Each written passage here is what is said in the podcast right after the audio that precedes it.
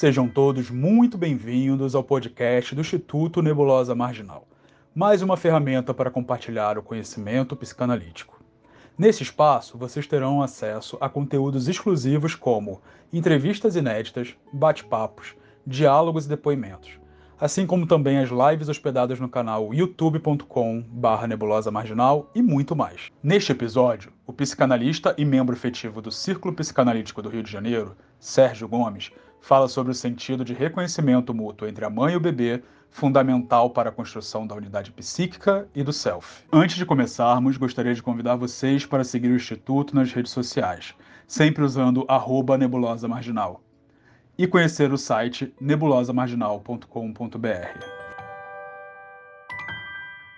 Hoje eu vim aqui falar sobre a comunicabilidade humana a partir do entendimento psicanalítico. Na psicanálise, um dos autores que melhor tratou disso foi Donald Winnicott, ao falar da comunicabilidade humana a partir da relação mãe-bebê e da relação bebê-mãe a partir daquilo que ele chamou de espelhamento ou precursor do espelho. No livro O Brincar e a Realidade, o Winnicott define mais ou menos assim essa relação. No desenvolvimento emocional individual, o precursor do espelho é o rosto da mãe. Nas primeiras fases do desenvolvimento emocional do bebê humano, um papel vital é desempenhado pelo meio ambiente, que de fato o bebê ainda não separou de si mesmo. Gradativamente, a separação entre o não eu e o eu se efetua, e o ritmo dela varia de acordo com o bebê e com o meio ambiente. As modificações principais realizam-se quanto à separação da mãe com aspecto ambiental objetivamente percebido. Se ninguém ali está para ser mãe, a tarefa desenvolvimental do bebê torna-se infinitamente complicada. Bom, então existem algumas funções pelas quais o espelhamento se torna necessário. E daí a sua importância. Eu vou enumerar algumas. Primeiro, a importância da interação mãe-bebê a partir do reconhecimento de determinadas características da face humana, principalmente a triangulação presente entre os olhos, o nariz e a boca, fazendo então um triângulo. Depois, a importância do espelhamento para o desenvolvimento da comunicabilidade humana quando a mãe endereça os primeiros sonhos ao infante. Ou seja, a mãe endereça então algum tipo de comunicação por meio do olhar materno.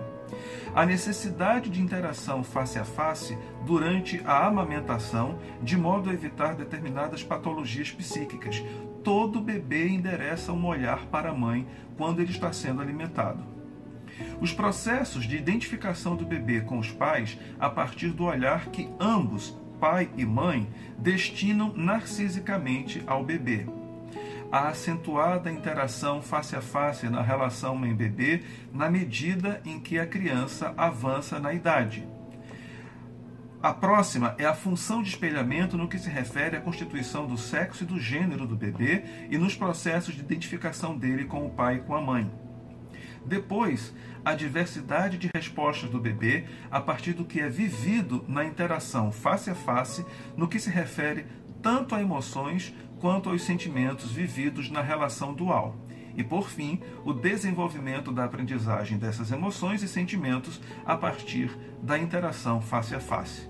Então, nós diríamos que a relação de espelhamento entre o bebê e a mãe, e a mãe e o bebê, se constitui a partir de uma tríplice hélice narcísica.